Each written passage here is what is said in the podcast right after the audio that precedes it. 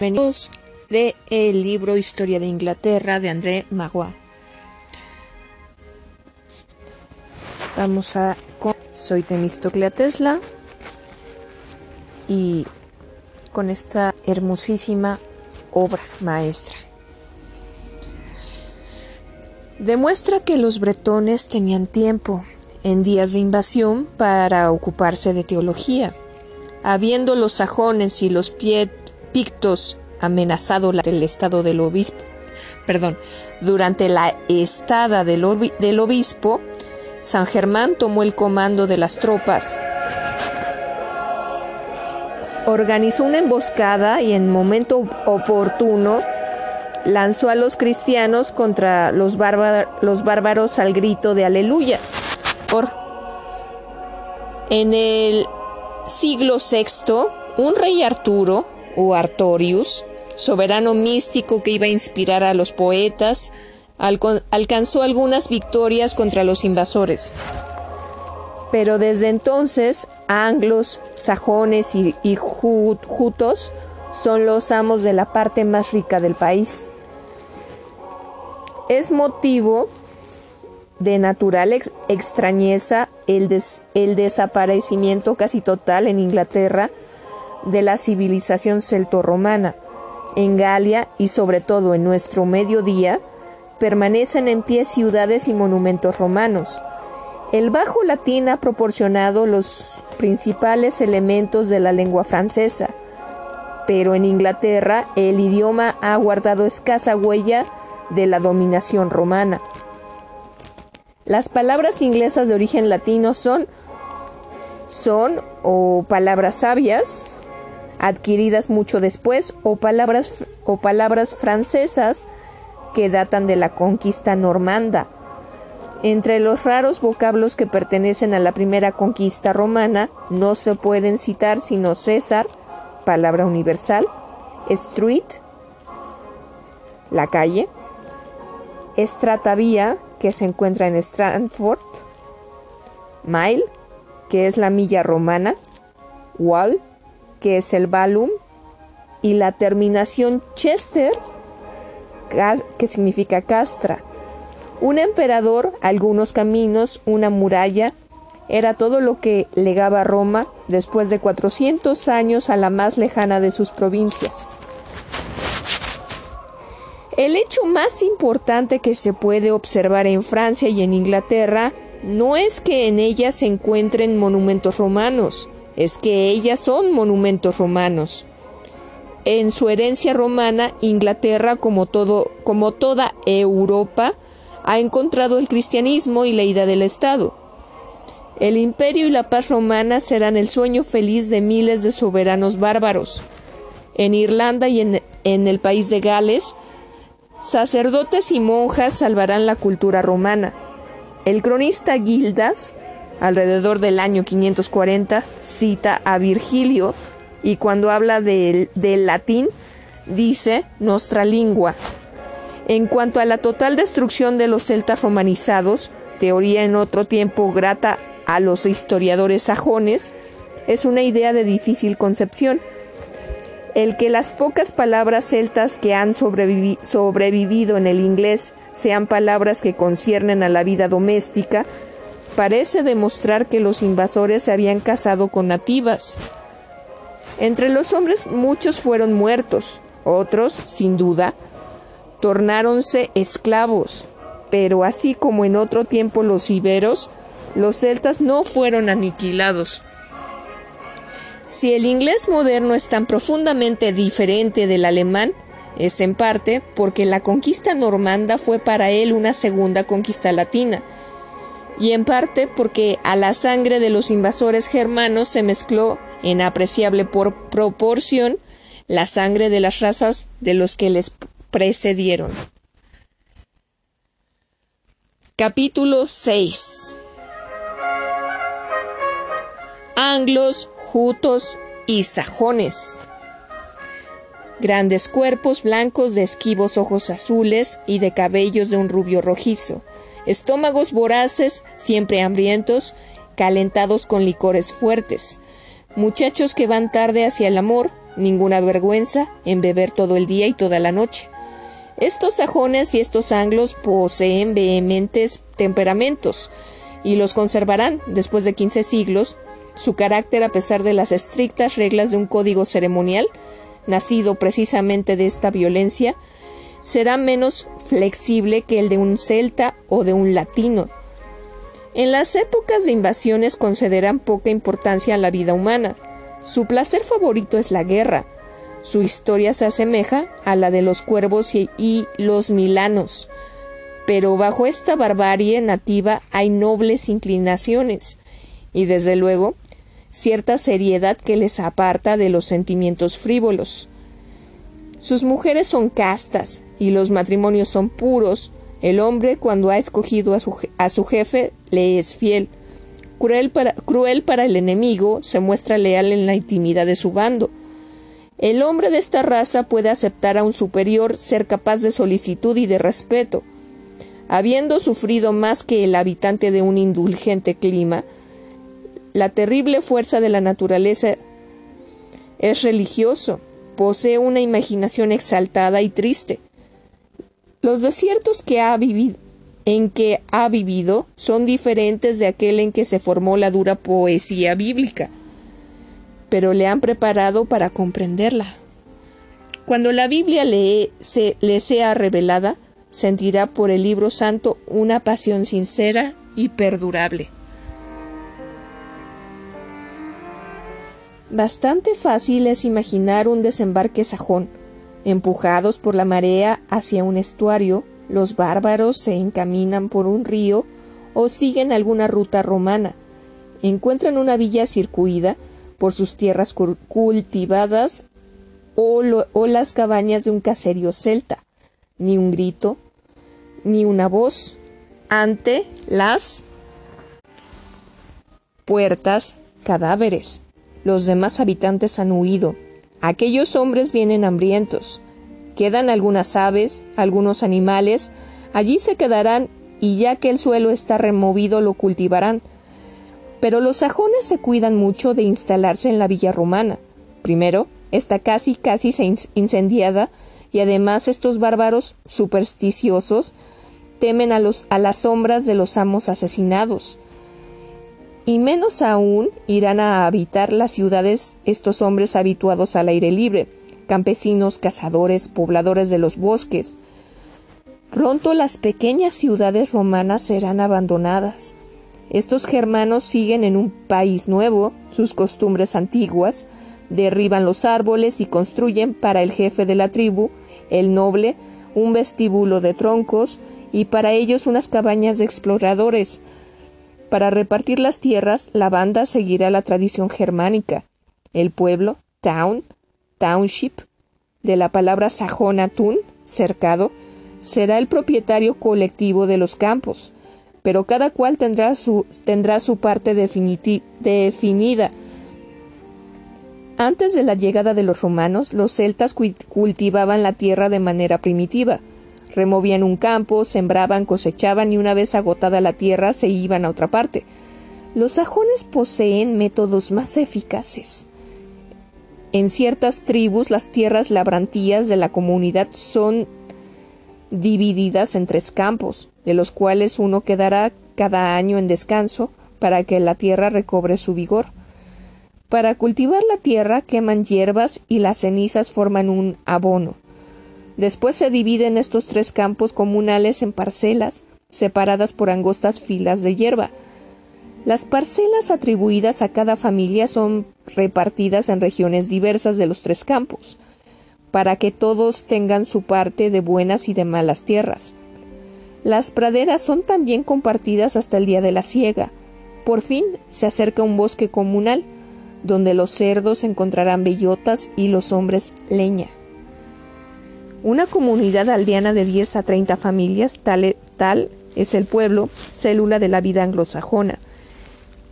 Es administrada desde el punto de vista económico por una asamblea, el MOT, que se reúne bajo un árbol o en una colina. Allí se decide la repartición de los campos, el número de bestias que cada cual tendrá derecho a enviar a las praderas comunales, Ah, aquí hay una acotación. Déjenme ver dónde, porque se me perdió dónde estaba la acotación. Ah, estaba en lo de la, cada cual tendrá su parte definitiva de los campos. Dice, naturalmente este es un simple bosquejo. Los invasores eran muy diferentes los unos de los otros. En varias regiones los campos colectivos no existieron nunca. Pero lo que aquí se dice de alguna idea del procedimiento más sencillo. Ahora continúo. Derecho a enviar a las praderas comunales y la retribución que se dará a los pastores Allí se nombra también al representante oficial del pueblo, el RIB, que es a la vez alcalde y administrador del dominio comunal, el Good, el good RIB, que se ocupará de los bosques, y el labrador que conducirá el arado común. Casi siempre hay en el pueblo un noble, Tecn o Tein, jefe de guerra que puede exigir rentas en productos o en trabajo. En estos tiempos primitivos las clases sociales están bastante mal definidas. Por debajo del noble está el hombre libre, que nada debe al, al noble por sus tierras, salvo la trinoda necesitas, trinoda necesitas, es decir, el servicio de guerra, la reparación de los caminos y la de los puentes, Enseguida vienen clases y condiciones diversas que varían según los sitios y los tiempos y cuyo rasgo común consiste en que los hombres que a tales clases pertenecen pagan un alquiler en, en productos o en trabajo. Por fin, muchos pueblos tienen sus esclavos, acaso descendientes de los dispersos cautivos que desaparecen entre el décimo o el undécimo siglo. Es probable que en el momento de la llegada de los anglosajones, cada nueva tribu que desembarcaba tuviera su jefe, su jefe o rey, al que sus tanes se hallaban vinculados por una lealtad personal. Poco a poco, por medio de la conquista del matrimonio y del cultivo de la tierra, fuéronse formando estados más vastos. Un poder central embrionario pudo imponer aquel mínimo de organización administrativa sin el cual un ejército no puede reclutarse y el tributo no es percibido. En el siglo VII existían aún en Inglaterra siete reinos. En el siglo VIII subsistían tres. En el norte, Northumbria, en el centro, Mercia, al sur, del Támesis Wessex. En el siglo IX únicamente queda Wessex. El rey en cada reino desciende siempre de una misma familia sagrada, pero entre los miembros de esta familia, el Consejo de los Sabios, o Witan, puede en cierto modo escoger. Este consejo no es una eh, asamblea representativa, una prefiguración del Parlamento o de la Cámara de los Lores. No es tampoco una asamblea de pares hereditarios. El rey lleva allí a los principales jefes y más tarde, una vez que los germanos se hayan convertido, irán los arzobispos, los obispos y los abates. Este consejo de los sabios, poco numeroso, constituye también la más alta corte judicial. Puede deponer a un mal rey o negarse, sobre todo en tiempos de guerra, a confiar el reino a un menor. La monarquía es, pues, electiva a medias pero siempre en el, signo de una familia determinada. El reino es dividido en shires, de aquí el nombre de los condados ingleses, Wiltshire, Oxfordshire, Yorkshire. Los límites de los shires anglosajones corresponden casi en absoluto a los de los actuales condados. En un principio, el Shire es sobre todo la unidad judicial. Es la sede de una corte de justicia que a cada pueblo envía varias veces en el año sus, representantes. pronto el rey será representado, representado allí por un sheriff, en tanto el el, el Dorman será como un gobernador local a la vez jefe militar y presidente de la corte. El Shir se compone de hundreds, que son o grupos de 100 familias o grupos que proveen de, de 100 soldados. Y estos hundreds se subdividen en tuns o aldeas. Pero estas divisiones administrativas, largo tiempo confusas, no serán precisas y estables sino después de varios siglos de organización.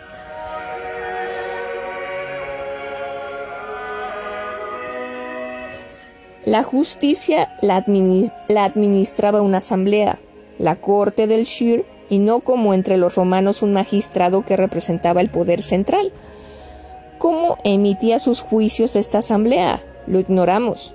Sin duda, primero había discusión y luego determinación por medio de una mayoría. Los más habituales crímenes eran el homicidio, el robo a mano armada y las riñas violentas. La pena aumentaba con el número de los culpables. Las leyes del sajón, INA,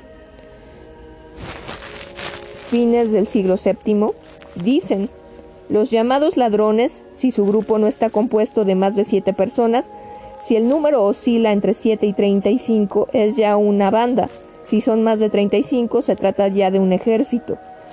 Los crímenes eran considerados más graves si violaban la paz del rey, es decir, si eran cometidos en presencia suya o en los alrededores de donde se encontraba. Si un hombre se bate en la casa del rey, puede perder todos sus bienes y, su vida queda a la disposición del soberano. Si se bate en una iglesia, pagará 120 chelines. Si es, si es en la casa de un eldorman, pagará 60 chelines al eldorman y 60 al rey. Si se bate en la casa de un campesino, pagará 120 chelines al rey y 6 al campesino. A cada hombre se atribuía un wergeld o wergild, es decir, un valor propio que había de ser pagado a su familia en caso de que lo le mataran, valor que también debía pagar este al rey para rescatar su propia vida. El wergeld del noble era seis veces más alto que el de un hombre libre y su juramento tenía seis veces más valor. El Wergel es el signo de una sociedad en que la tribu, el grupo de hombres vinculados entre ellos por la sangre, es más importante que el individuo. Toda amistad, todo odio, toda reparación es, es colectiva. Las balanzas de la justicia pesaban entonces juramentos y no pruebas. La corte no, interrogaba a testigos, querellante y defensor debían llevar a sus hombres prontos para jurar en su favor. El juramento era proporcional a la superficie de la propiedad del testigo. Un hombre acusado de robo en banda debía, para disculparse, producir juramentos de un valor total de 120 hides Haides. Un Haide era la unidad de, de, territorio necesaria a la vida de una familia. Estas adiciones del juramento pueden parecer extrañas, pero el perjuro era sin duda bastante raro entre aquellos hombres que creían que el milagro en el milagro particular. Por otra parte, en una comunidad pequeña los vecinos sabían siempre más o menos la verdad. El hombre conocido por sus malas costumbres no encontraba testimonio, Desposeído de juramentos, se recurría al juicio por el agua. El acusado era echado en un estanque con las manos y los pies atados, bendecido ante, antes de este acto, y se le reconocía inocente si se iba al fondo, ya que el agua aceptaba el, el recibirle, o al juicio por hierro al rojo, el acusado debía llevar el hierro durante determinada distancia y la culpabilidad o la inocencia se reconocía por el aspecto de la quemadura después de cierto número de días. Después de la conquista normanda, en caso de conflicto a, a causa de una propiedad, se recurría a un torneo, los dos adversarios, armados únicamente de un escudo y de un bastón, se batían hasta que uno de ellos, agotado, pedía merced. Todos estos rasgos nos muestran una sociedad brutal, grosera, pero plena de honor, de honor y cuyas instituciones contenían el germen de una fuerte vida local. Si Hengest y Horsa no llevaron consigo, como se ha querido hacernos creer, ni el borrador de la Declaración de los Derechos de 1683, ni el del Acta de 1894 para el establecimiento de las Cortes de Distritos Rurales, No por ello dejaron de introducir en Inglaterra algunos usos de verdadera utilidad. Estudiando su historia, observaremos que durante toda su vida nacional, los anglosajones han conservado su predilección por los comités, grupos de hombres que tratan de resolver las dificultades de la vida cotidiana por medio de público debate, el cual casi siempre conduce a un compromiso. Es esta, esta predilección que a menudo les ha preservado de la guerra y de la guerra civil encuentra en parte su, su origen en los comienzos de su vida nacional, cuando adoptaron en las en los muds del pueblo y en las cortes de los condados la costumbre excelente de tratar de, de tratar de inmediato sin recurrir a una burocracia central. Un crecido número de problemas administrativos y judiciales. Capítulo 7. La conversión de los anglosajones. La religión de los anglosajones no estaba desposeída de una ruda belleza, estaba constituida por el conjunto de leyendas contadas en, el Eda, Biblia del Norte. Los dioses Odín, Thor, Freya, que han dado sus nombres en inglés a los días de la semana, Wednesday, Thursday, Friday, vivían en, en Valhalla, paraíso a donde las vírgenes guerreras, las, las valquirias, transportaban los guerreros muertos en el campo de batalla. De esta manera los valientes eran recompensados, los traidores y mentirosos castigados, los violentos perdonados. Esta religión perdió con la emigración mucho de su prestigio. Estaba vinculada a, parajes, a bosques, a ríos de Germania. Wayland, el herrero, no era en Bretaña sino un exiliado. La clase de los sacerdotes era poco numerosa y mal organizada entre los sajones. No parece que hicieran una enérgica resistencia cuando el cristianismo fue introducido en Inglaterra. El único discurso de un gran sacerdote bárbaro que nos haya, que nos haya conservado el historiador Beda es una aceptación escéptica y desilusionada. Por lo demás, los reyes de los anglos y de los sajones sabían desde el siglo VI que sus hermanos de raza en, Galia y en Italia se habían convertido. Este ejemplo les disponía desfavorablemente.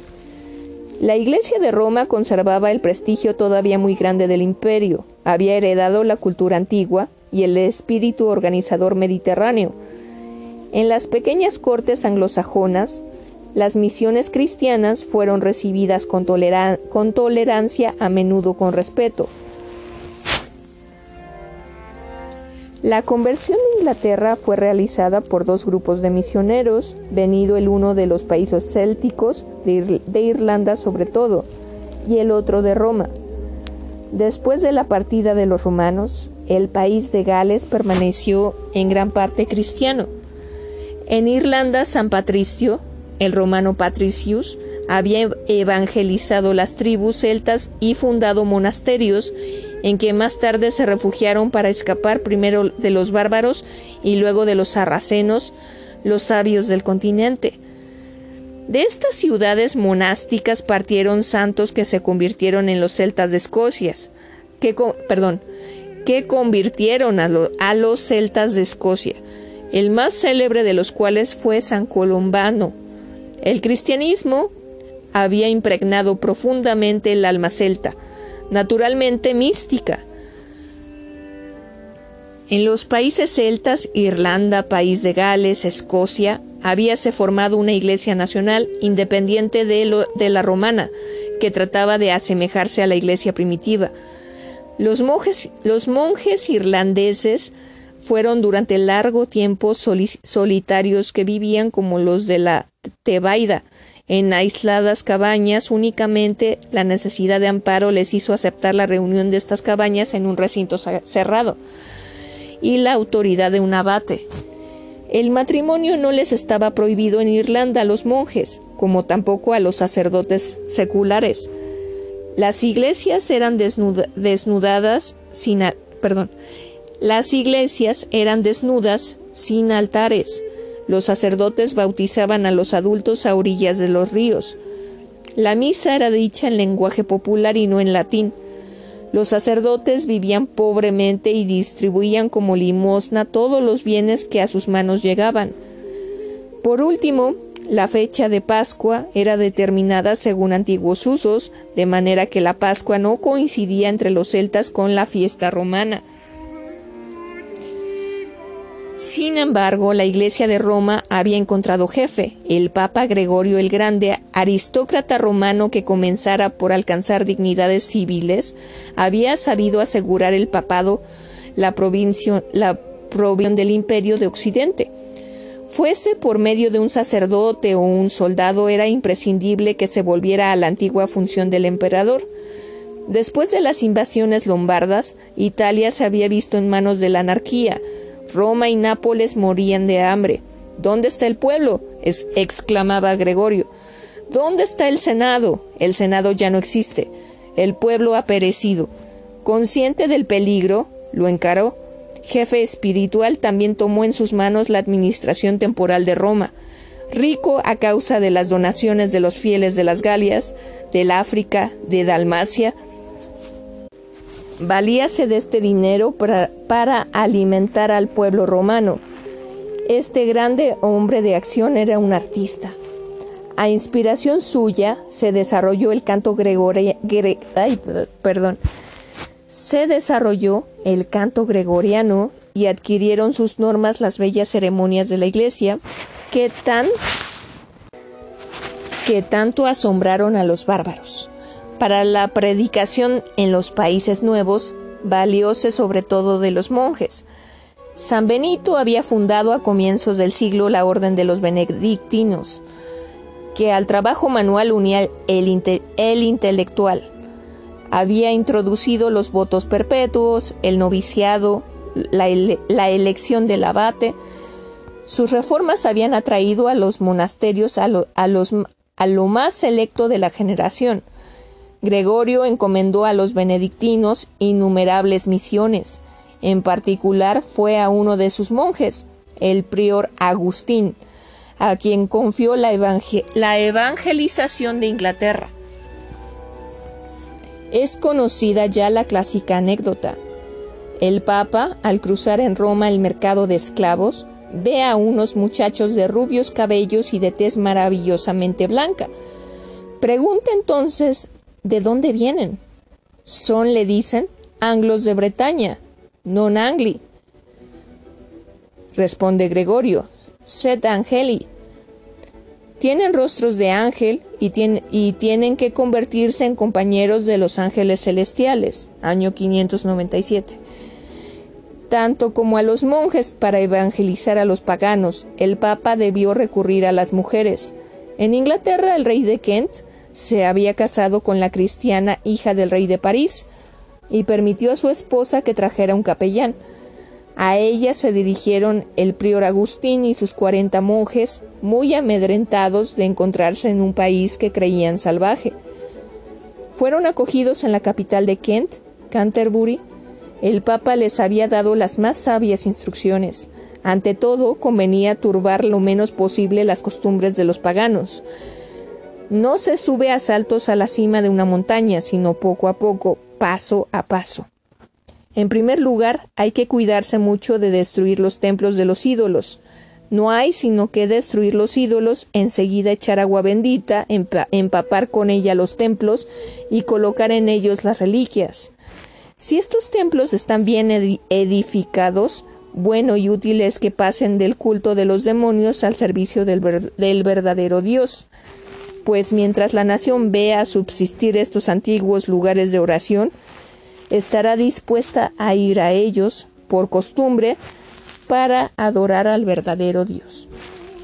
Este método conciliador logró buen éxito y el rey de Kent se convirtió. El Papa envió a Agustín el Palium, símbolo de la autoridad. Le dio poderes para establecer obispos en Inglaterra, le aconsejó que temporalmente ubicara su arzobispado en, en Canterbury y que lo trasladara a Londres apenas Londres se convirtiese. Pero nada dura tanto como lo provisional. Canterbury quedó como la capital religiosa de Inglaterra. Beda nos ha conservado un cuestionario enviado por Agustín al Papa, en el que se ven las preocupaciones de un gran funcionario eclesiástico del año 600. ¿Cómo deben conducirse los obispos para que con el clero y en cuáles partes hay que dividir las donaciones hechas por los fieles? ¿Hasta qué grado los fieles pueden casarse con personas de su familia y es legal que un hombre se case con su suegra? ¿Se puede bautizar a una mujer encinta? ¿Cuánto tiempo debe esperar, esperar después de haber dado a luz para venir a la iglesia? ¿Al cabo de cuántos días el recién nacido puede recibir el bautismo? ¿Cuánto tiempo después del nacimiento de un niño puede una mujer tener relaciones carnales con su marido? Cosas todas ellas que necesita saber la ruda nación de los ingleses. La evangelización de Inglaterra se hizo laboriosamente. Poseemos el relato de una de estas conversaciones, conversiones, perdón, la de Edwin, rey de Northumbria. En ella vemos con qué seriedad y a menudo con qué poesía estos hombres, que poseían el sentido de lo sublime, se preocupaban de las cosas religiosas.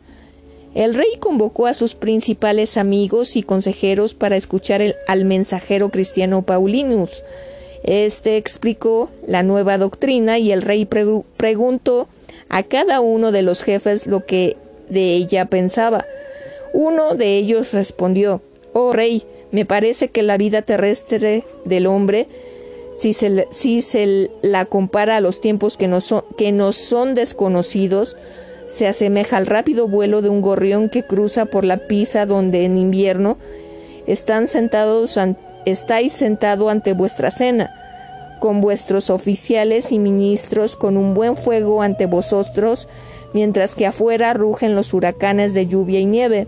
El gorrión, digo yo, entra volando por una puerta, sale enseguida por otra, y mientras está ahí dentro, se encuentra al amparo del invierno pero tras este corto espacio de buen tiempo desaparece de nuevo en la negra noche de, que, de la que ha, venido.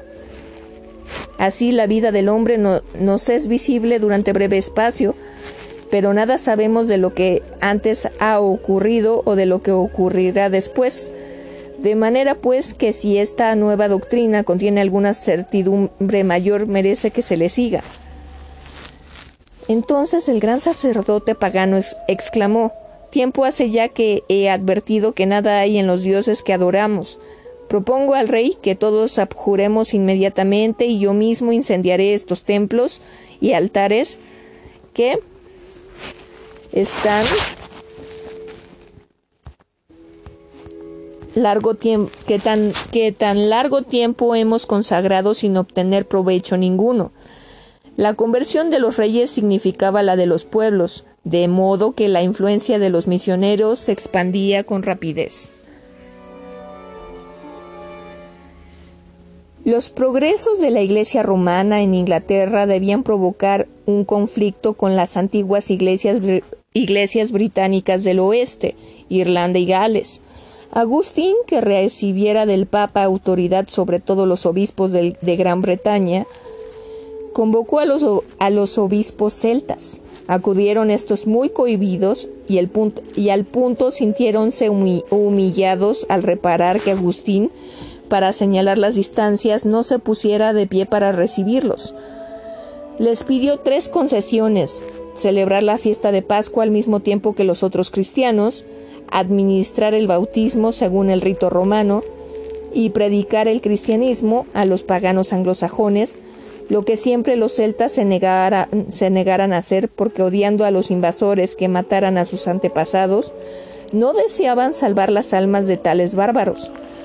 Los bretones no cedieron en ninguno de los tres puntos, declararon no reconocer sino a su primado y rompieron con Roma. Entre cristianos bretones y católicos romanos hubo malas relaciones. Los sacerdotes bretones no daban el beso de paz a los sacerdotes católicos y se negaban a comer con ellos. Los monjes celtas se olvidaron por odio a Roma de sus riñas con los bárbaros e iniciaron también la conversión de los paganos. Triunfaron en el bajo pueblo mientras que la iglesia romana se atraía sobre todo a las mujeres, a los soberanos y a los grandes. Cuando las dos iglesias cristianas evangelizaban una misma corte, las diferencias doctrinales creaban muy difíciles situaciones. Sucedió que en una familia se hizo necesario celebrar dos veces la fiesta pascual. Un rey acababa su cuaresma, celebraba su Pascua, mientras su reina celebraba el Domingo de Ramos y ayunaba todavía. Por fin el rey de Northumbria, Oswy, que fuera convertido por los bretones, se convenció ante las, las argumentaciones de su hijo Alfredo, educado por un monje católico, el rey, para quedarse tranquilo, convocó en el monasterio de Whitby un sínodo en que ambos partidos debían exponer sus doctrinas. Oswy abrió el debate con muy buen sentido, diciendo que los que servían a un mismo Dios debían observar las mismas reglas, que no existía, de seguro, sino una verdadera tradición cristiana, y cada cual estaba en el deber de decir de dónde había tomado su doctrina. A lo que los bretones respondieron que ellos celebraban su Pascua según San Juan, Evangelista y San Colombano, mientras los católicos afirmaban que su Pascua era la de los apóstoles Pedro y Pablo, y que así la habían visto en todos los países del mundo, Italia, África, Asia, Egipto y Grecia, en todas partes, salvo entre aquellos obstinados bretones que en, las dos islas más apartadas del universo pretendían desafiar al resto de la cristiandad. Siguióse una larga e inteligente discusión que el católico Wilfrid terminó al decir aunque San Colombano fuese un santo hombre, como podría ser preferido al príncipe de los apóstoles, a aquel a quien nuestro Señor dijera, eres Pedro, y sobre esta piedra edificaré mi iglesia, y las puertas del infierno no prevalecerán contra ella, y a ti es a quien quiero dar las llaves del reino de los cielos. Cuando Wilfrid hubo hablado, así el rey preguntó, ¿Es cierto, Colman, que estas palabras fueron pronunciadas por nuestro Señor? Es verdad, oh rey, respondió lealmente el obispo irlandés. ¿Puedes probar que un poder semejante se le dio a, Colombano? Colman confesó que no. ¿Están ustedes dos de acuerdo? agregó el rey, en que las llaves del reino de los cielos fueron confiadas a San Pedro. Lo estamos, le respondieron. Entonces concluyó el rey, ya que Pedro guarda las puertas del cielo, obedeceré sus decretos temeroso de que al presentarme ante sus puertas nadie quiera abrírmelas por haber convertido en adversario de aquel que posee sus por haberme convertido en adversario de aquel que posee sus llaves. Todos los presentes aprobaron al, al rey y resolvieron obedecer desde entonces al Papa romano.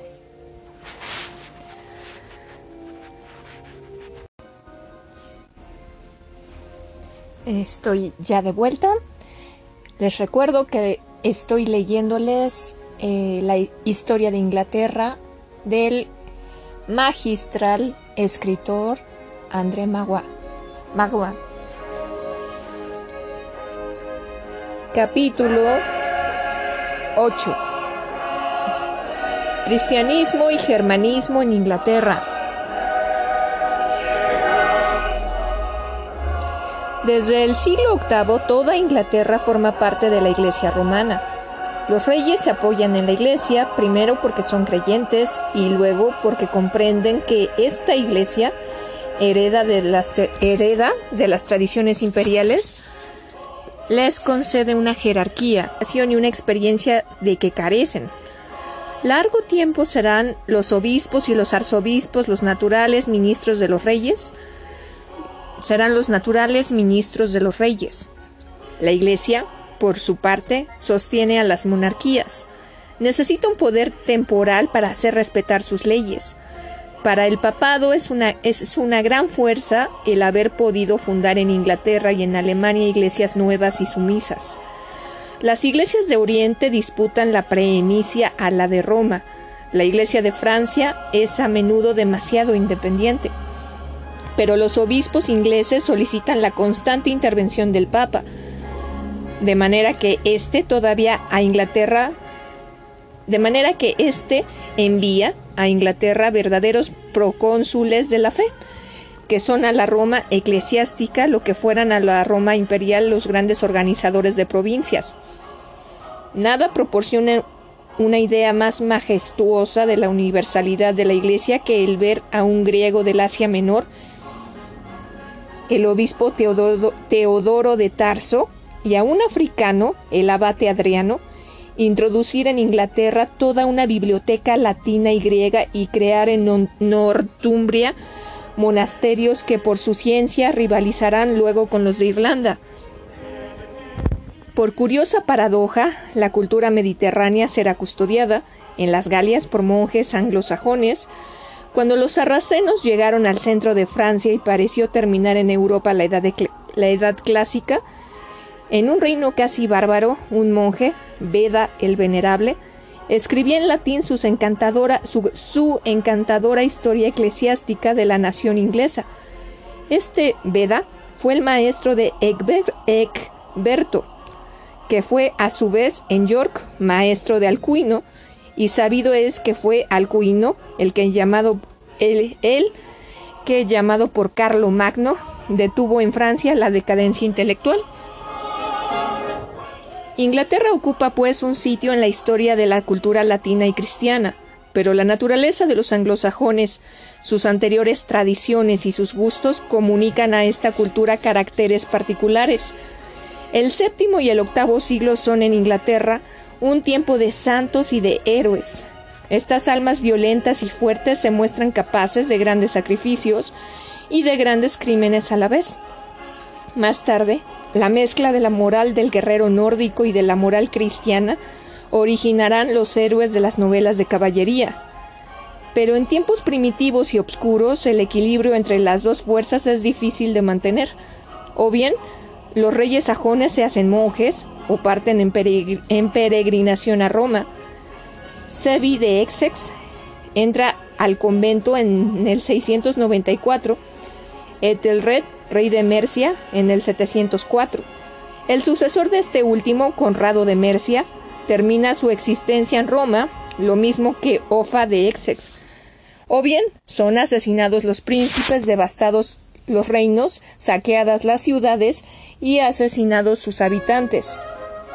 La Iglesia tiene que luchar contra la predilección por los poemas épicos y belicosos que los Glimen, acompañándose con arpas, vienen a cantar al finalizar los festines en las casas de los nobles y que ambulantes trovadores recitan en las calles de los pueblos. Los mismos sacerdotes sajones sienten, sienten, sienten sumo agrado ante estos poemas paganos.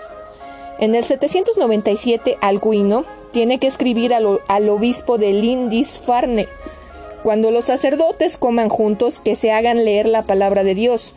En tales ocasiones conviene escuchar a un lector y no a un arpista. Los discursos de los padres y no los poemas de los paganos. ¿Qué tiene de común Ingel con el, con el Cristo? La casa es pequeña, no puede contenerlos a los dos. Pero el gusto por la poesía nórdica era entonces tan fuerte que un obispo sajón se disfrazaba para ir a la salida de la misa a cantar en un puente las aventuras de cierto rey del mar.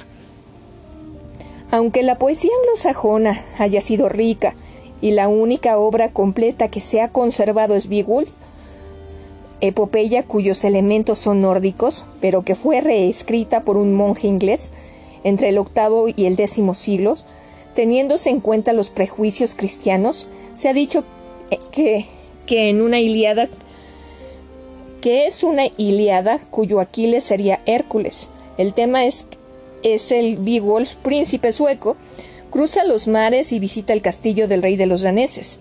Allí sabe que un monstruo, Grendel, frecuenta cada noche el vestíbulo y devora a los señores con que se, que se topa. Beowulf mata a Grendel, la madre de este busca su venganza, y el héroe la persigue por las espantosas regitas y libera el mundo en aquella raza. De regreso en Suecia, se convierte en rey y sucumbe herido por fin por el diente emponzoñado de un, de un último dragón al que ha querido combatir. Muere noblemente. He cuidado de este pueblo durante 150 inviernos. No hubo un solo rey entre todos mis vecinos que osara encontrarse conmigo. He cuidado de mi tierra, no he traicionado, no he jurado en falso.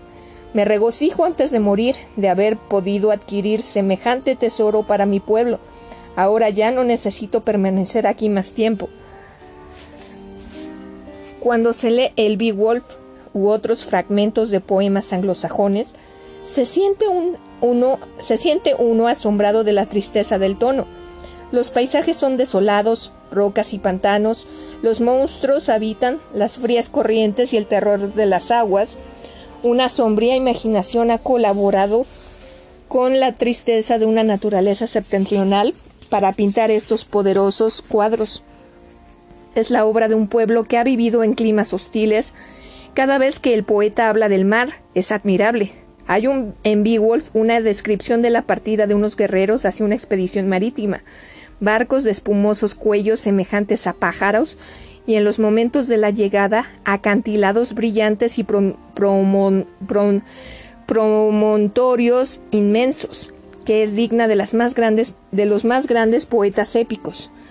Pero nunca el poeta anglosajón alcanza la serenidad de Homero. En la Iliada de las hogueras con muertos arden, numerosas en el llano. En Beowulf, los cuervos y las águilas caen sobre los, los humanos despojos.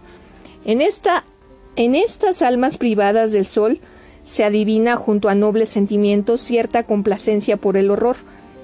Sin embargo, la sociedad descrita es más refinada que la de la Germania de Tácito, nada en común con la democracia anglosajona imaginada por algunos historiadores ingleses del siglo XIX. En el mundo de Beowulf, el rey y sus guerreros están en primer plano. Tronos, tapices, ornamentos de oro enriquecen el vestíbulo de los príncipes. El rey es todopoderoso, a condición de que conserve el apoyo de sus compañeros. Para con estos es generoso, les colma de tierras y de presentes. Todo hombre en los poemas tiene un señor al que debe fidelidad y que debe partir a lejanas tierras. El traidor y cobarde es despreciado. Las mujeres de los jefes son respetadas y siempre están presentes en los banquetes. Pero el amor es serio, sin alegría. No hay canciones amorosas en esta poesía. El amor no es en ellas ni un entretenimiento ni una voluptuosidad, sino una adhesión, una solicitud. Se han comparado con justicia los poemas anglosajones con los poemas homéricos. Unos y otros presentan en efecto los rasgos de lo que puede llamarse la edad heroica. En las sociedades completamente primitivas, los vínculos de familia o de tribu fueron los más fuertes. La familia de cada hombre era la que debía vengarlo y lo que se hacía y la que se hacía responsable de sus faltas. En las sociedades heroicas, los vínculos familiares tienden a aflojarse. El individuo se libera de la tribu, desposeído de aquel terror de la naturaleza que aniquila a los primitivos. Deja en libertad su voluntad de poderío. Las pasiones individuales le llevan hacia la inteligencia política. Es un tiempo de combates singulares, de guerras emprendidas por el honor. Sin embargo, como es necesario que toda sociedad prime sobre los individuos, un nuevo vínculo se forma por la lealtad y la amistad. El héroe no es moderado, pero es valiente y fiel. Esto crea un carácter bellísimo en que el moralista cristiano encontrará los elementos de una nobleza auténtica. La generosidad del héroe se ejercitará pronto en beneficio de la Iglesia.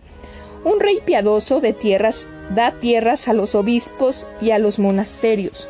Queda evidente la faena de disciplinar la violencia o el emplearla en causas justas, la humildad y el pudor cristianos, aliándose a las pasiones heroicas, van a engendrar del décimo al décimo tercero siglos un tipo que la antigüedad no ha conocido, que todavía peca de cruel, pero que se, que se desea puro.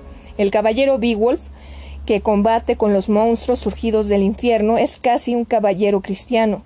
Su fin es el de Lancelot. Estudiando a la veremos lo que podrá producir de excelente la mezcla de la civilización romana con el honor bárbaro y la moral cristiana.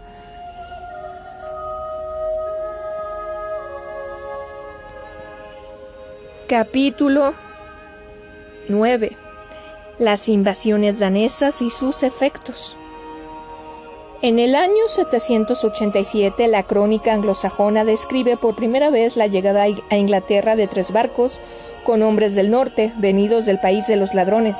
El Rif, del pueblo más próximo, no sabiendo quiénes eran estos hombres, se dirigió a caballo hacia ellos como era su deber y, fue muerto. Seis años de silencio se sigue a este crimen y a partir del 793 las cortas notas anuales de la crónica contienen casi en su totalidad el relato de, de alguna incursión de los paganos. Ya han saqueado un monasterio y dado muerte a los monjes, ya los ejércitos paganos han llevado la desolación a través de Northumbria. A veces el cronista apunta con júbilo que algunos de los barcos paganos han sido despedazados por la violencia del mar, que las tripulaciones se han ahogado y que los sobrevivientes al llegar a la playa han sido muertos. Poco a poco crece la importancia de las flotas enemigas. En el 851, por primera vez, los paganos pasaron el invierno en la isla de Thanet. El mismo año, 300 de, 300 de sus barcos llegaron a la embocadura del Támesis y sus tripulaciones se tomaron por asalto Canterbury y Londres. En los años siguientes, los paganos son llamados por su verdadero nombre, daneses. Y las crónicas no hablan ya sino de los movimientos del ejército, que es el, de los hombres del norte, a veces dueños de una fuerza de 10.000 guerreros. Las tribus, todas de una misma raza, que habitan entonces en Suecia, Noruega y Dinamarca, eran en efecto paganas, pues no había sido no habían sido influidas por el imperio de la Roma antigua, ni tampoco por el de la Roma cristiana, pero no eran bárbaras. Sus barcos pintados, las esculpidas figuras de sus proas, la calidad literaria de sus sagas, la complejidad de sus leyes demuestran que habían sabido crear una civilización propia. Estos vikingos obedecían a jefes de banda y se batían bravamente, pero no amaban el combate por el combate. Cuando podían reemplazar la fuerza por la astucia, lo hacían gustosos. Tanto como guerreros y saqueadores eran comerciantes y si se veían acogidos en alguna playa por habitantes muy numerosos, no pedían sino el, intercambio, el intercambiar miel y esclavos por su aceite de ballena o su pescado seco. Porque estos pueblos del norte que desde tantos siglos parecían ignorar la existencia de Inglaterra comenzaron de súbito a invadirla, al mismo tiempo que atacaron la Neustria. Se ha sugerido que la presión ejercida por Carlo Magno sobre los sajones, que echó a estos hacia Dinamarca, fue lo que enseñó a los hombres del norte el peligro que para ellos significaban las potencias cristianas y les impulsó a sus primeros ataques. ¿Acaso sea posible también el pensar que a ello colaboró el azar? La necesidad de aventuras, el deseo de ir siempre más lejos en navegantes tan atrevidos como eran. Era costumbre entre ellos, como lo fue más tarde entre los, los caballeros de Malta, el que un joven formara sus caravanas, es decir, alguna expedición capaz de demostrar su valentía. La población aumentaba rápidamente, los hijos menores y los bastardos tenían que buscar fortuna en países nuevos. Pero sus barcos estrechos y largos que llevaban en el mástil una sola vela roja, rara vez izada, y en los costados los escudos de los guerreros, alternativamente amarillos y negros, y en la proa la imagen de un monstruo marino, no estaban hechos para navegar en alta en barcos de guerrero de guerra de la antigüedad, barcos a remo, y el radio de acción de semejantes naves es siempre limitado. Si una etapa exige más de media jornada de navegación, ya se hacen necesarios dos equipos de, remeros. Cada cual debe desplazar el peso del otro. Las armas son pesadas. Esto deja poco margen a las, provisiones. El navío mismo debe ser ligero, de manera que no puede resistir a las grandes olas oceánicas. Siglos de experiencia e, e, innumerables naufragios fueron necesarios a los vikings para que aprendieran a conocer las etapas y las épocas favorables. Poco a poco supieron saltar de isla en isla, aprovechando el buen tiempo, construir barcos más grandes y se les vio en el mundo entero. Los suecos se dirigían hacia Rusia y el Asia. Los noruegos descubrían la ruta de Irlanda por el norte de Escocia y haciendo escala en Groenlandia Iban hasta América en busca de pieles.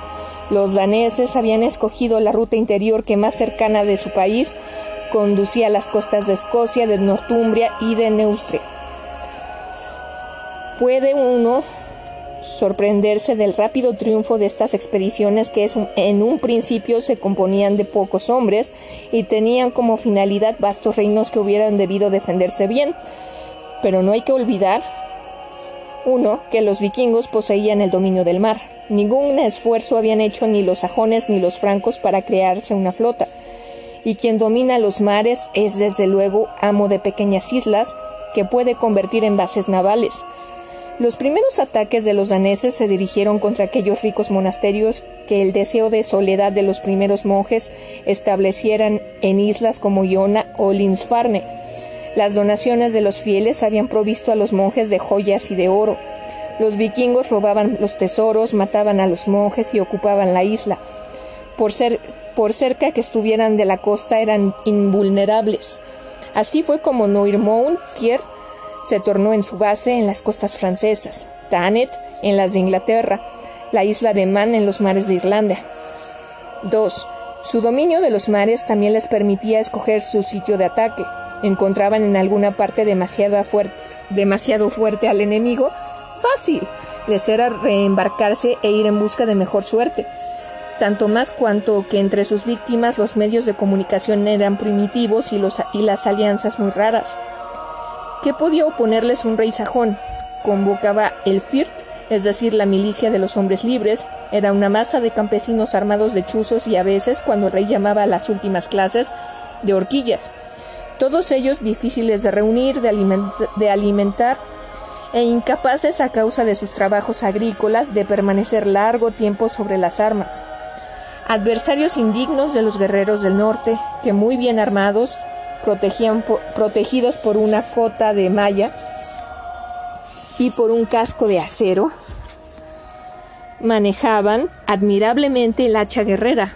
Los únicos ingleses capaces de combatirles eran los compañeros del rey, Comitati Hesists, pero estos eran poco numerosos y además los daneses perfeccionaban incesantemente su táctica. Pronto supieron, apenas desembarcados, a apoderarse de los caballos del país, equipar una infantería montada y luego construir deprisa un fortín. Los sajones, hombres de campo y de bosques que nunca edificaran ciudades fortificadas, que habían perdido su tradición marítima y que además estaban desunidos, dejaron que el invasor conquistara casi todo el país. Irlanda, entonces en plena anarquía, fue la primera en someterse después Northumbria y Mercia, y luego hallándose Wessex más o menos perdido, se pudo creer que toda Inglaterra iba a convertirse en provincia de un imperio del norte. Las invasiones danesas tuvieron por inmediato efecto el apresurar en la Inglaterra sajona la formación de una clase de militares profesionales. El problema de la defensa del país hubiera podido tener tres soluciones. El FIRT o reclutamiento en casa de los hombres libres, los reyes recurrieron largo tiempo a este sistema, pero ya hemos visto sus insuficiencias. B. Los mercenarios, hombres que perciben un sueldo, soldados, método adoptado por los últimos emperadores romanos, que también adoptaran los reyes Canuto y Harold, pero los príncipes sajones no poseían una renta que les permitiese tener semejante ejército.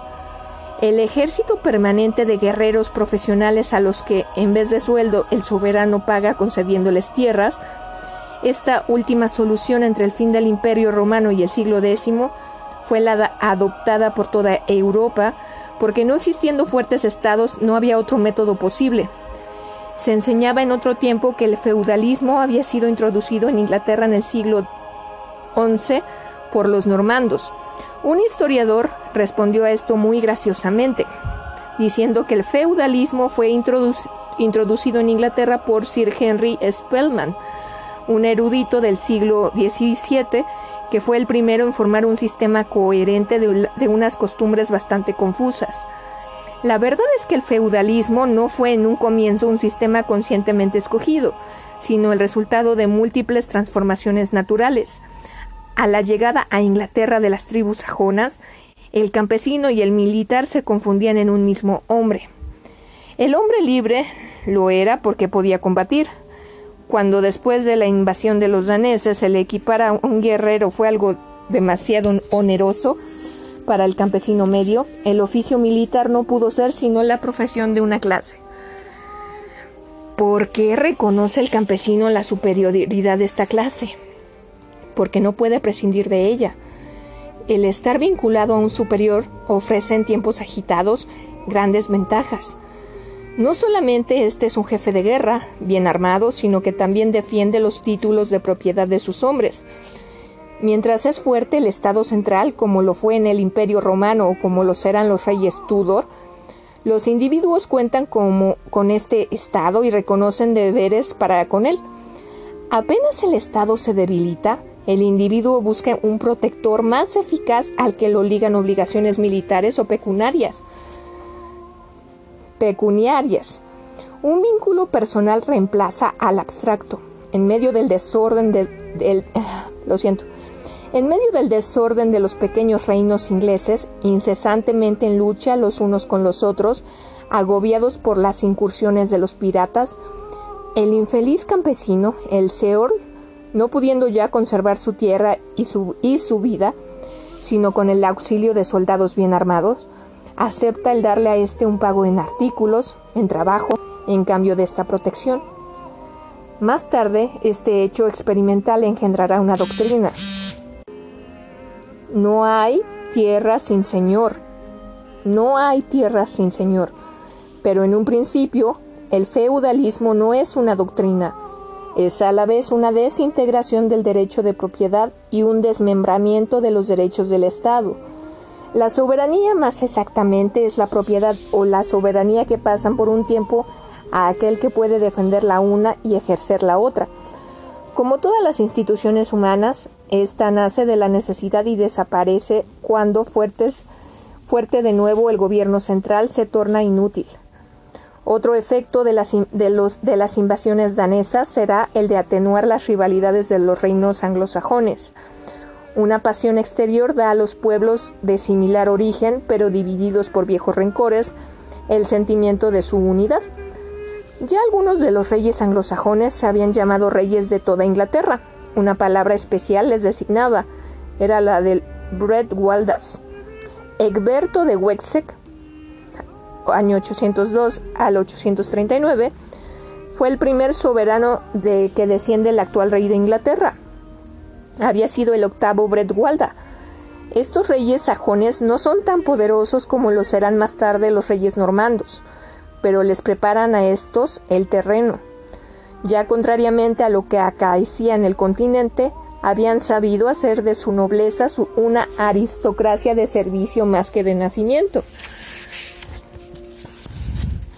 Los tanes reciben sus tierras del rey porque como guerreros, administradores o eclesiásticos son servidores.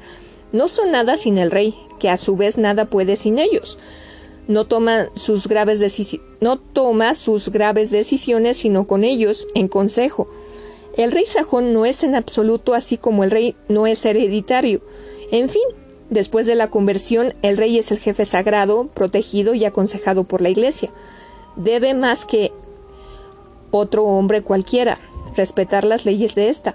La imagen del soberano justo que celebra consejo con sus hombres más sabios para el bien de todos será sólidamente grabada en el espíritu inglés, mucho antes de la conquista por grandes soberanos sajones como Alfredo.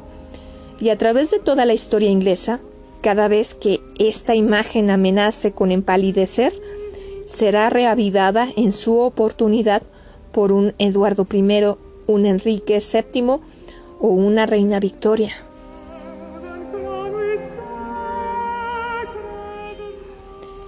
Capítulo 10 Del rey Alfredo al rey Canuto. Alfredo es un soberano legendario cuya leyenda es verdadera. Este hombre sencillo y sabio, que fue a la vez soldado, marino, hombre de letras y legislador, salvó a la Inglaterra cristiana.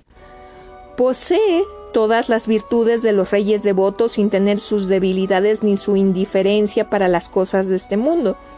Su aventura participa del cuento de hadas de la novela de caballería, Como muchos héroes de novela, es el hijo menor de un rey, Aethelwulf. Es educado en épocas de invasión, entre el rumor de los combates y él y tres de sus hermanos perecen a manos del enemigo. Enfermizo, sensible, tiene esa energía de los enfermos que desean sentirse fuertes.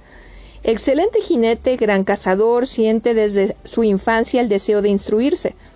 Pero lo que más anhelaba, aprender las artes liberales, no era posible, pues en aquel tiempo los verdaderos sabios ya no existían en el reino de Wexek.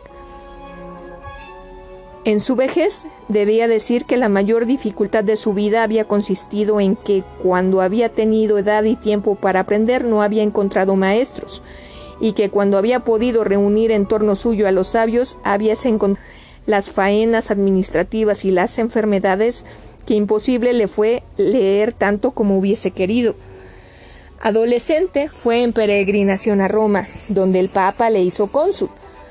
Enseguida de regreso en Inglaterra, se distinguió junto a sus hermanos en la lucha contra el ejército danés.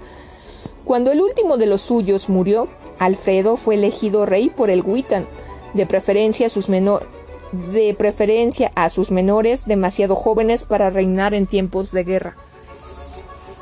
Desde el primer año de su reinado hubo de batallar con los daneses, y no contando sino con un puñado de hombres fue vencido, como a menudo lo hicieron los reyes francos y sajones, compró la paz al ejército danés con el pago de un tributo, pero esto no podía sino animar al enemigo a, perseverar en sus hazañas.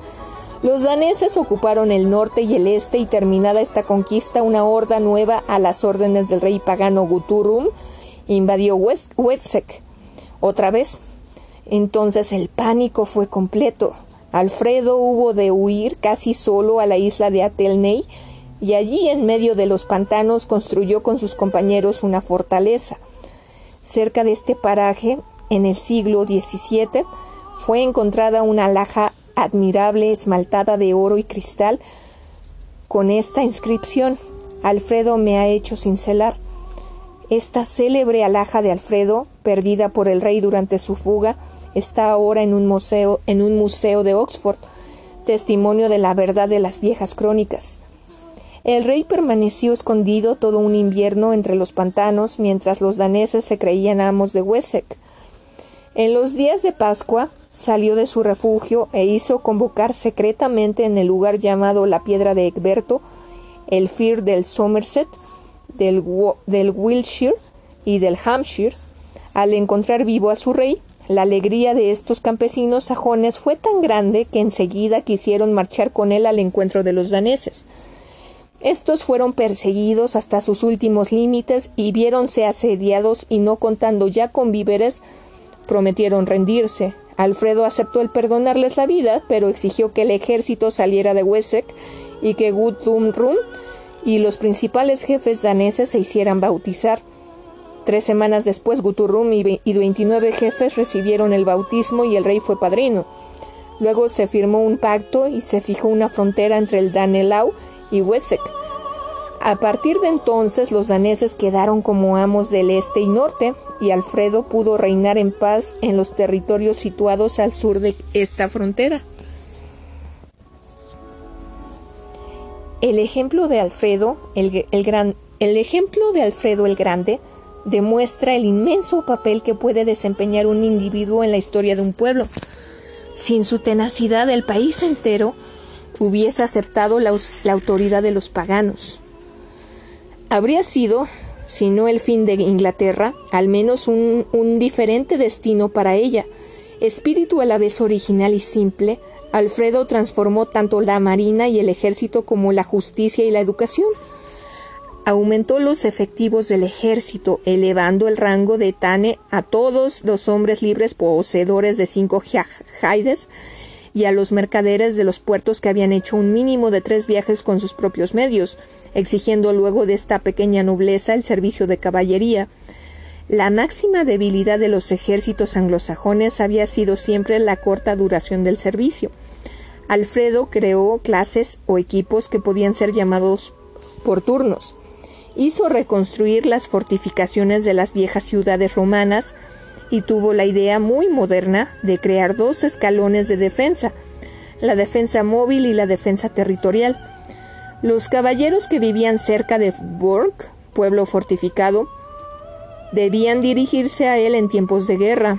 Los que vivían en pleno, en pleno campo formaban el ejército móvil. Creó una flota poco numerosa, pero cuyos barcos concebidos por él parecen haber sido más estables que los de, que los, de los vikingos. Compuso un código en que reunió las normas de vida entonces aceptadas por los hombres de su país, desde el decálogo de Moisés hasta las leyes de los reyes anglosajones. No he querido cambiar nada, dijo, porque no sé si esto es, si esto agradará a los que vengan después de mí. Mantenía pues el viejo sistema del Wergel o rescate del crimen, salvo en el, en el caso de traición. Para el traidor a su rey o su señor no habrá ya ni perdón ni rescate.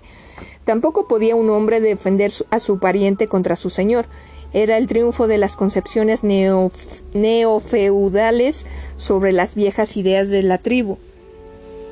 Alfredo hubo de esforzarse mucho para reanimar el, gusto por el estudio en un país en que sus guerras y miseria habían arruinado toda ciencia. No sé si cuando tome tomé entre mis manos este reino existía un solo hombre al sur de del Támesis que supiese traducir al inglés su libro de oraciones. E, eso dijo textualmente. El rey creó grandes escuelas para enseñar a los hijos de los nobles o de ricos hombres libres el latín, el inglés, la equitación y la halconería. También fue él quien dio la orden de comenzar una crónica anglosajona en que cada año serían anotados los principales acontecimientos y que tan precisa nos, nos es hoy en día. ¿Acaso dictó personalmente la historia de su tiempo? Escribió mucho, pero más que autor fue traductor, por lo demás muy, muy escrupuloso. Buscaba primero el sentido, palabra tras palabra, o como él decía, pensamiento tras pensamiento, y después ponía todo esto en buen inglés. Cuando el tema le interesaba, intercalaba pasajes escritos por él. Su objeto al hacer tales traducciones era el de poner estos textos que juzgaba, juzgaba útiles al alcance de un pueblo que no conocía el latín. Tradujo la historia eclesiástica de Beda, la historia universal de Orosio, la, la regia pastoral de, Gregorio el Grande, de la que regaló 50 ejemplares a los obispos y monasterios del reino, y sobre todo la consolación de Boecho, que tanto agradaba a este rey filósofo. Curioso y bello espectáculo el de un soberano colmado de preocupaciones que reina en el más amenazado de los países y escribe sencillamente entonces, entre los múltiples y variadas ansiedades de este reino, comencé a verter al inglés el libro, en, el libro que en latín se llama Pastoralis. Animó a los artistas tanto como a los sabios. Cuando habla del célebre herrero Wieland, le llama sabio y agrega le llamo sabio porque es un buen obrero, no puede perder nunca su, su habilidad. Porque un buen obrero no puede perder nunca su habilidad. Es esta una propiedad de que no puede ser privado, así como el sol no puede cambiar de, de sitio. Enseguida, porque acuden a su, memoria las leyendas de su infancia, se pregunta anticipándose a Billón, ¿los huesos de Willan dónde están? Por fin su biógrafo nos enseña que deseoso de ver respetadas en los monasterios las horas de los oficios, imaginó colocar en una linterna de cuerno cuatro bujías cuidadosamente pesadas para que ardieran cada una seis horas, de manera que encendiéndolas una tras otra, esta máquina indicara la hora más o menos con exactitud. Después de la muerte de Alfredo, sus sucesores, formados a semejanza suya, acrecieron el prestigio de los soberanos anglosajones, reconquistaron Mercia y Northumbria, vencieron a los daneses. El rey Atelstan, 924 al 941, pudo sin exageración llamarse rey de todas las Bretañas. Los daneses establecidos en Estanglia se unían a la población anglosajona y comenzaban a adoptar su lenguaje pero esta paz interior suponía dos condiciones, un rey fuerte y la detención de, de las invasiones, pero si las incursiones de los piratas parecían haber disminuido, era porque en su propio país los hombres del norte luchaban entre ellos para crear los reinos de Noruega y de Dinamarca. Terminado este periodo de lucha, reanudado, perdón, reanudado, reanudado, reanudado, maldición, lo siento, reanudáronse los viajes aventureros. Tanto más activos cuentan que muchos descontentos querían huir de las nuevas monarquías. En la crónica anglosajona se encuentra durante la segunda mitad del siglo X la misma siniestra progresión que en la época de sus primeros ataques. Son primero algunos saqueadores, siete u ocho barcos, enseguida verdaderas flotas, luego un ejército y después el ejército. Esta nueva invasión coincide con el reinado de un rey coincide con el reinado de un rey incapaz. Etelredo. En lugar de defenderse, recurrió al medio más vil, compró el alejamiento de los invasores con un, con con un tributo de, diez mil libras. Para pagar esta enorme suma hubo de crear un impuesto especial, el Dan, Danegel, dinero de los daneses. Impuesto sobre las tierras de tres o cuatro chelines por haide de tierra poseída. Naturalmente los daneses se pusieron cada vez más exigentes y después de la muerte de Edmundo Ironcide, Ironcide hijo de Etel, asesinado, el Consejo de los Sabios no vio otra solución que el ofrecer la corona al jefe del ejército, Canuto, hermano del rey de Dinamarca, joven de 23 años. Todo el país, dice, dice un cronista, eligió a Canuto y sometióse voluntariamente al hombre a quien acababan de resistir. Y ocurrió que la elección fue buena. Canuto había sido un enemigo duro y cruel, pero era inteligente y hombre de palabra. Este extranjero quiso ser un rey inglés. Comenzó por casarse con la reina viuda, Emma de Normandía, mujer de más edad que él, pero que le apegaba a su nuevo, a su nuevo reino. Enseguida demostró que no haría distinción ninguna entre ingleses y daneses. Más aún hizo morir a los nobles ingleses que habían traicionado a su adversario, Edmundo Ironcid, ¿Cómo podrás tú, hombre que has traicionado a tu Señor, convertirte en un servidor fiel? Licenció su gran ejército y no conservó sino cuarenta navíos, cuyas tripulaciones, alrededor de tres mil doscientos hombres, formaron su guardia personal. Fueron los Housecarls o, o tropas de selección que, contrariamente a los usos feudales recibieron un sueldo y no tierras. Para pagarles, Canuto siguió percibiendo el, el Danegeld o Geld y legó al conquistador este impuesto de tierras aceptando por, aceptado por la población. En mil, 1018 Canuto convocó en Oxford una gran asamblea en que daneses e ingleses juraron respetar las antiguas leyes anglosajonas. Asombroso personaje este pirata principesco que a los veinte años se torna en un rey imparcial, imparcial y conservador. Convertido al cristianismo, dejóse ver tan piadoso que se negó a llevar la corona y la suspendió por encima del altar mayor de la catedral de, la catedral de Winchester para demostrar que Dios es el único rey. Eh, tengo que destacar aquí que la corona sigue en la catedral ahí donde Canuto la puso con sus propias manos. Rey, rey de Inglaterra en 1016, rey de Dinamarca desde 1018 a la muerte de su hermano. Canuto conquistó la Noruega en, el 1030 y al precio de numerosas concesiones recibió el homenaje del rey de Escocia. Una vez más, Inglaterra se encontraba unida a la suerte de los pueblos nórdicos. Si, la obra de Canuto hubiese durado y si Guillermo de Normandía no hubiese venido a confirmar la conquista normanda, quién sabe lo que habría sido la historia europea. Pero el imperio anglo-escandinavo no era viable, hecho de naciones que entre sí se ignoraban, cortado por peligrosos mares, no existía sino, sino gracias a un hombre. Cuando murió Canuto a los cuarenta años, su obra no le sobrevivió Después de algunas luchas entre sus hijos, los Witans, demostraron de nuevo su su eclecticismo. Volviendo a la dinastía sajona y escogiendo por rey a Eduardo, segundo hijo de Telredo, estas alternativas fortificaban la autoridad de los Witans y la realeza y la realeza magistratura electiva perdía gran parte de su prestigio. Algunos condes gobernaban y ahora varios shirs y se habrían convertido de no destruirlos la conquista normanda en verdaderos soberanos locales, peligrosos rivales del rey. Capítulo 11 La conquista normanda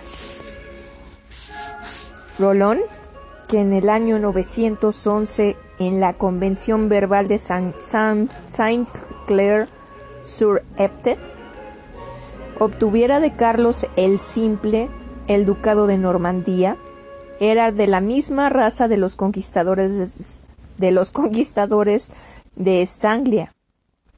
Pero, después de un siglo, estos dos injertos de una misma especie se habían desarrollado de maneras tan diferentes que en la época de la conquista los daneses de Inglaterra llamaban a los de Francia los franceses los daneses ingleses, habiendo encontrado una civilización e europea todavía mal arraigada, tuvieron sobre ella una influencia muy grande, mientras que los daneses normandos, habiendo encontrado a Roma bajo el rostro de Francia, con una asombrosa rapidez, se impregnaron del espíritu latino.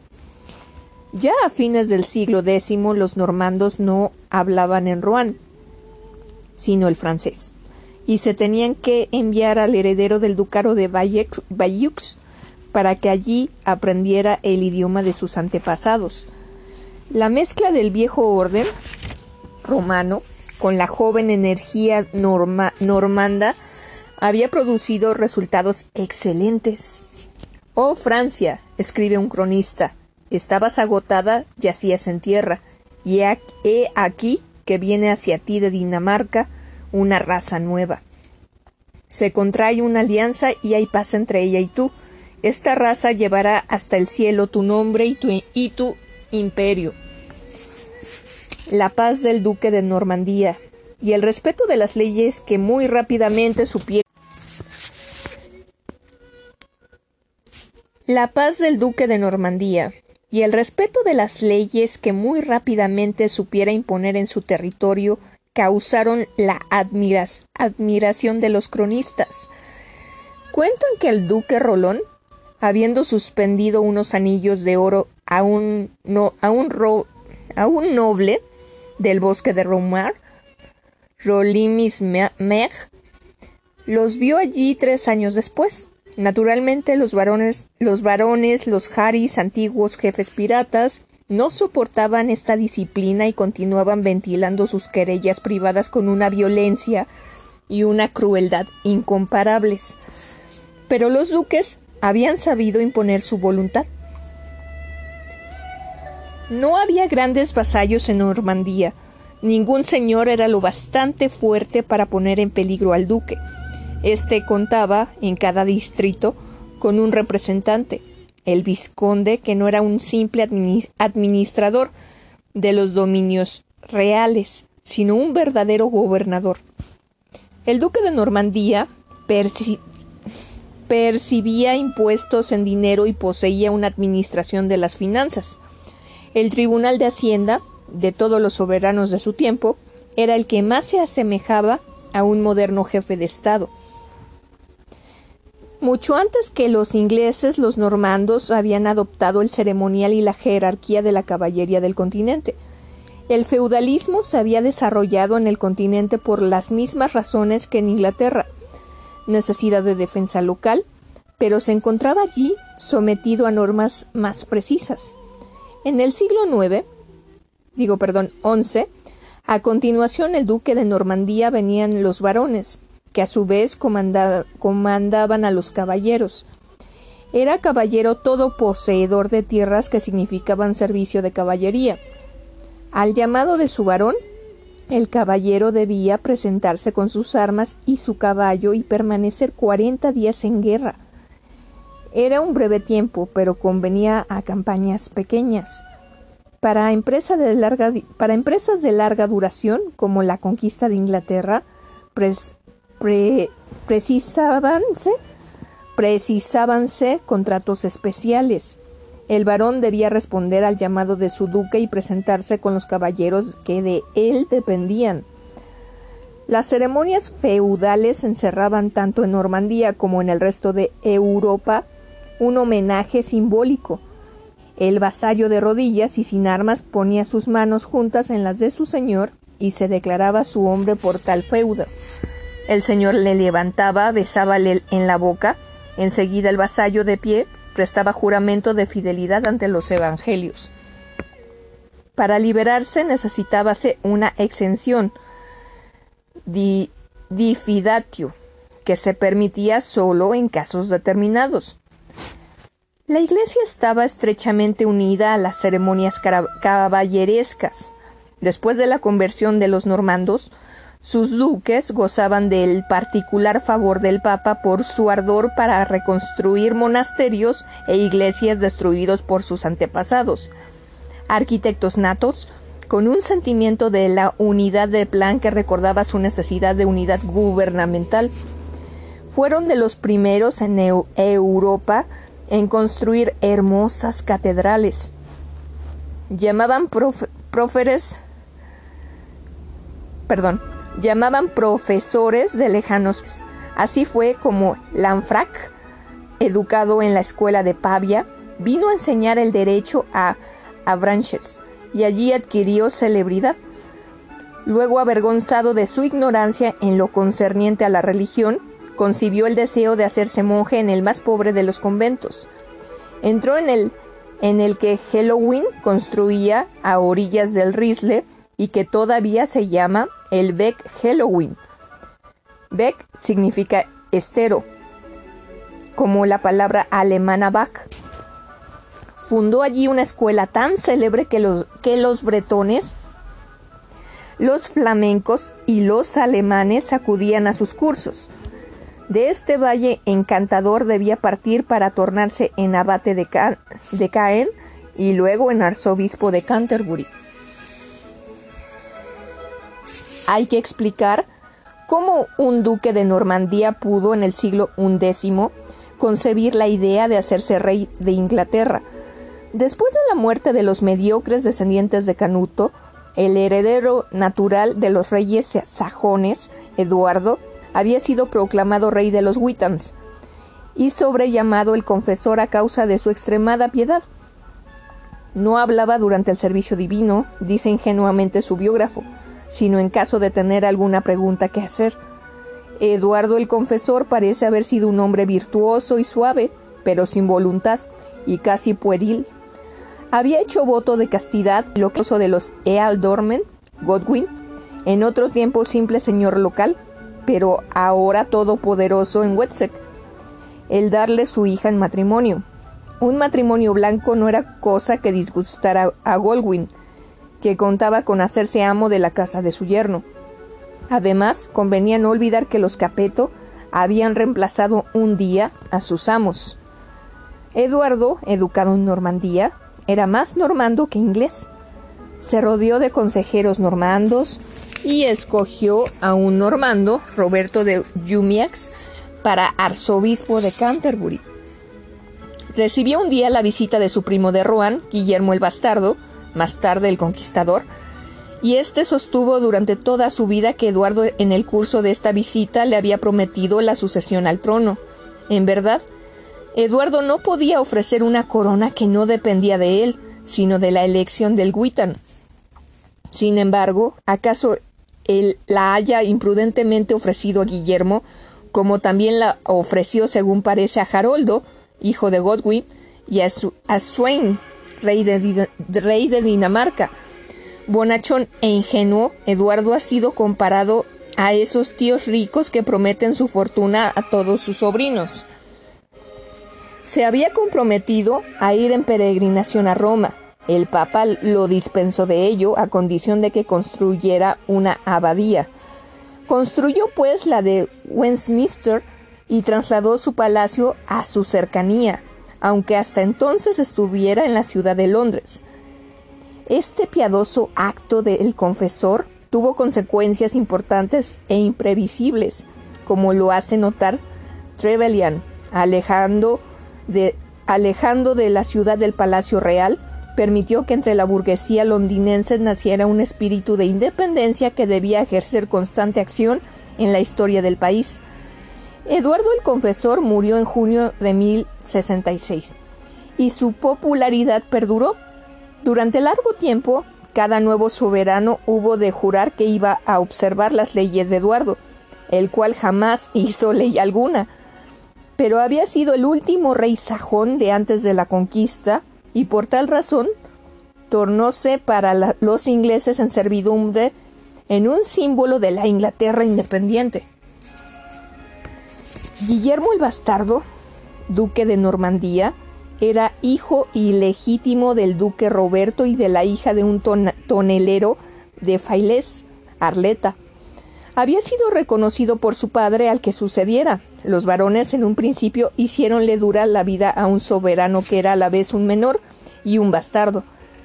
Guillermo hizo entonces un rudo aprendizaje. salió de tal prueba no solamente como amo de su ducado, sino que lo agrandó con la conquista del Maine hizo apacible y floreciente a la Normandía. Era hombre de tenaz voluntad que en caso de fracaso sabía disimular y aguardar. Cuando resolvió casarse con Matilde, la hija del conde Baudin de Flandes, y el papa, el papa prohibió este matrimonio a causa del, cierto parentesco que lo hacía ilegal, Guillermo esperó y luego impuso su, matrimonio. Montó en terrible cólera contra Lanfrac, prior del Bec, que se atreviera a vituperiar esta desobediencia a un decreto pontificio. Enseguida se valió de Lanfrac para obtener el perdón del Papa, el que obtuvo a condición de construir las dos bellas iglesias de Caen, la abadía de los hombres y la, y abadía de las damas. Durante las negociaciones, el inteligente prior del Bec, el hombre más poderoso de Roma, el monje Gildebrando, futuro Gregorio VII. Dos ambiciones se entrelazaban. Guillermo soñaba con ser rey de Inglaterra, y para este anhelo el Papa podía servirle.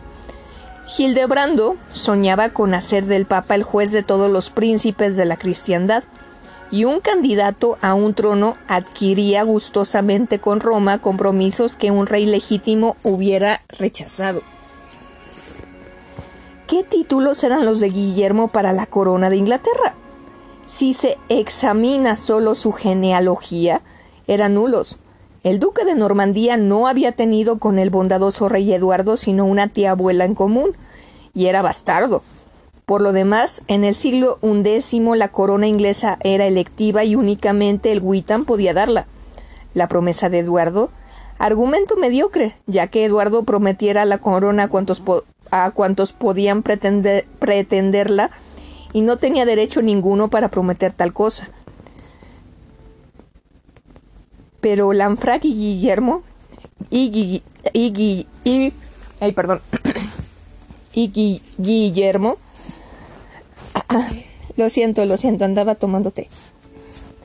Hombres astutos que siempre daban a sus deseos una apariencia moral, habían armado toda una máquina diplomática contra el único peligro, contra el único peligroso competidor, Haroldo, hijo de Godwin y cuñado de Eduardo. Este infeliz Haroldo, después de un naufragio en las costas de Ponthieu, había sido hecho prisionero por el conde de Ponthieu y luego libertado por Guillermo y llevado a Rouen.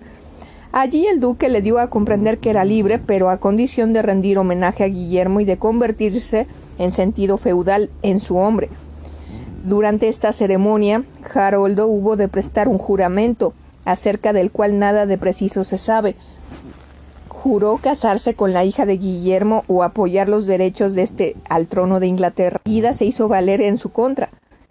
El cronista cuenta que los normandos habían ocultado bajo la mesa del juramento dos cofres que contenían reliquias de santos.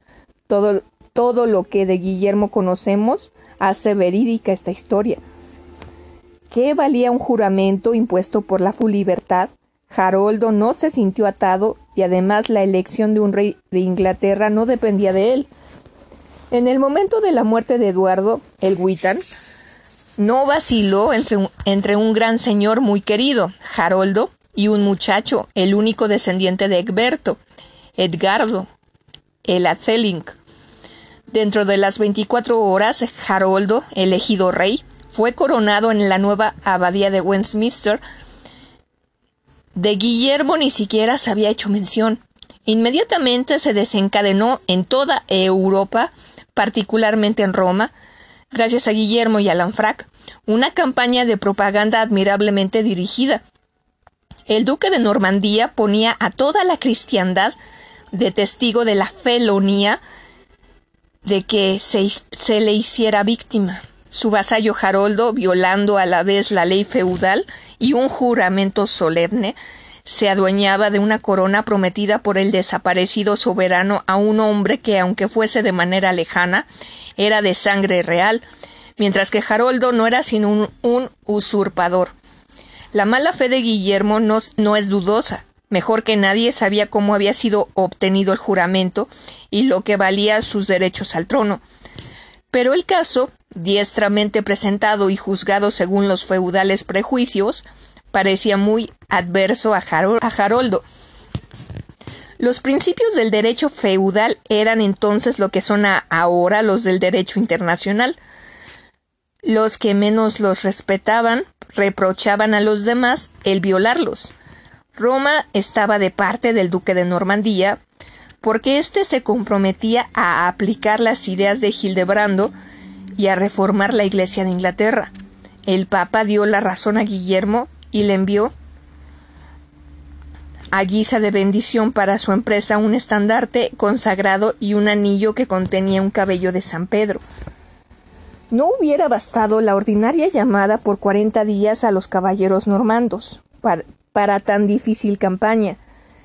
Las Huescarles de Haroldo formaban una tropa excelente y peligrosa. Cuando Guillermo explicó por primera vez sus planes a los varones reunidos en Lillebon, demostraron estos poco entusiasmo. La cosa parecía extremadamente audaz, pero Guillermo tuvo el arte de transformar un acto de bandolerismo internacional en verdadera cruzada, y cruzada provechosa.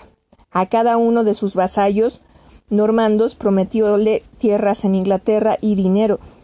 Su hermano Odo, obispo de Bayeux, y más soldado que obispo, también reclutó combatientes. Enseguida Guillermo envió invitaciones por toda Europa. Aventureros varones vinieron de Anjou, de Bretaña y de Flandes, de Apulia y de Aragón. Fue una movilización bastante lenta, pero poco importaba, pues antes de embarcarse había de crearse la flota. Puede verse en la tapicería del Baujux cómo se talaron los bosques para construir los 750 buques necesarios para transportar 12 o 15 mil hombres, de los cuales más o menos 5 o 6 mil eran jinetes. La flota estuvo lista a principios de septiembre de del 1606, del, mil, del 1066. Durante quince días los vientos desfavorables retuvieron a Guillermo. Como a menudo sucede en la historia de los hombres, este retardo que deploró le valió, le valió una fácil victoria, pues en el intervalo había llegado a las costas de Northumbria el rey de Noruega con trescientas galeras, llamado por un traidor el conde Tostig, hermano, hermano de Haroldo, venía también a reclamar la corona de Inglaterra. Haroldo, que esperaba a Guillermo en la isla de White, en la isla de, de hubo de súbito de acudir al norte con sus Uscarles. Obtuvo contra los noruegos una victoria magnífica y destruyó su ejército. Pero, el día, pero al día siguiente de la victoria supo que Guillermo había desembarcado sin, sin combatir. El 28 de septiembre en la playa de Pevensey los vientos cambiaban. Haroldo volvió a marchar volvió a marchas forzadas hacia el sur. Las cosas se enturbiaban. Su guardia había sido aminorada después del combate contra los noruegos. Los tanes del norte, que acababan de combatir, no demostraban mucho entusiasmo en seguirle. Los obispos hallábanse cohibidos por el apoyo que la Santa Sede concedía a Guillermo. Había en el país un, partido normando formado por todos los franceses que introdujera Eduardo el Confesor.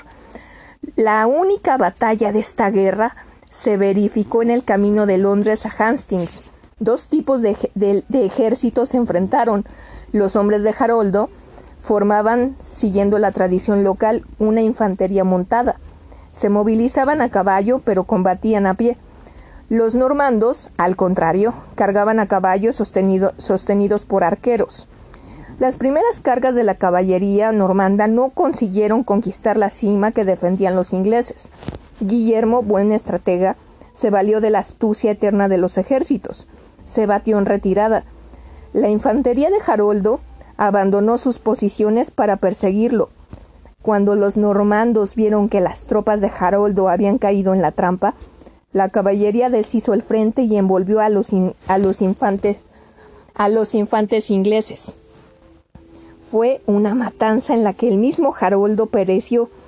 La superioridad de la caballería, ya sólidamente establecida en el continente, vióse confirmada en este combate. La continuación de las operaciones militares y diplomáticas termina de dejar en claro el carácter de Guillermo. En vez de ir al asalto de Londres, la sitió, rodeó la ciudad de una zona de tierras devastadas y aguardó la inevitable rendición. En lugar de proclamarse rey de Inglaterra, esperó que le fuera ofrecida la corona y pareció entonces titubear. Siguiendo su acostumbrado método, trataba de inducir en error a los posibles adversarios, y deseaba aparecer a los ojos de todos como el rey legal. Por fin, el día de Navidad de mil del 1066, fue coronado en Westminster. Ya había colocado a orillas del Támesis, a las puertas de la ciudad, las primeras piedras de la fortaleza que se iba a convertir en la célebre y siniestra Torre de Londres. ¿Qué encuentran estos normandos en Inglaterra? Un pueblo de campesinos, de colonos sajones y daneses, cuyas comunidades aldeanas, separadas las unas de las otras por bosques y, arenales, están agrupadas en torno a una iglesia de madera y de la mansión de su señor. Los celtas de Gales y de Escocia no forman parte del reino conquistado por Guillermo. Como los romanos, los sajones han renunciado a vencer a las tribus celtas del norte y del oeste. Mucho más pequeño que Francia, este reino de Inglaterra será, para un rey fuerte, relativamente fácil de gobernar.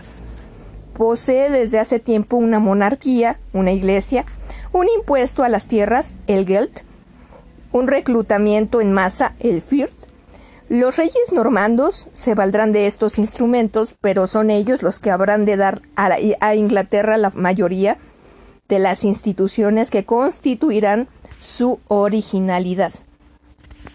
Los reyes sajones no reúnen un parlamento, no hacen juzgar a los criminales por jueces por jueces reales secundados por un jurado, no han fundado verdaderas universidades, entre las instituciones sajonas subsistirán únicamente aquellas que rigen la vida local y campesina. Los hermosos vocablos sajones que designan utensilios del campesino, las bestias de que se valen y los frutos de sus cosechas conservarán hasta ahora su forma simple y, vigorosa. Las asambleas pueblerinas se, se transformarán en asambleas de distrito y los ingleses continuarán en ellas su aprendizaje del gobierno por medio de comités y de compromisos. Los límites de estos distritos y condados ya no cambiarán, pero si las células aldeanas con que se formará el cuerpo de Inglaterra existe desde falla técnica, lo siento. Pero si las células aldeanas con que se formará el cuerpo de Inglaterra existen desde el año 1066. Serán los reyes normandos y angevinos los que en los tres siglos siguientes darán a este cuerpo su forma y sus órganos.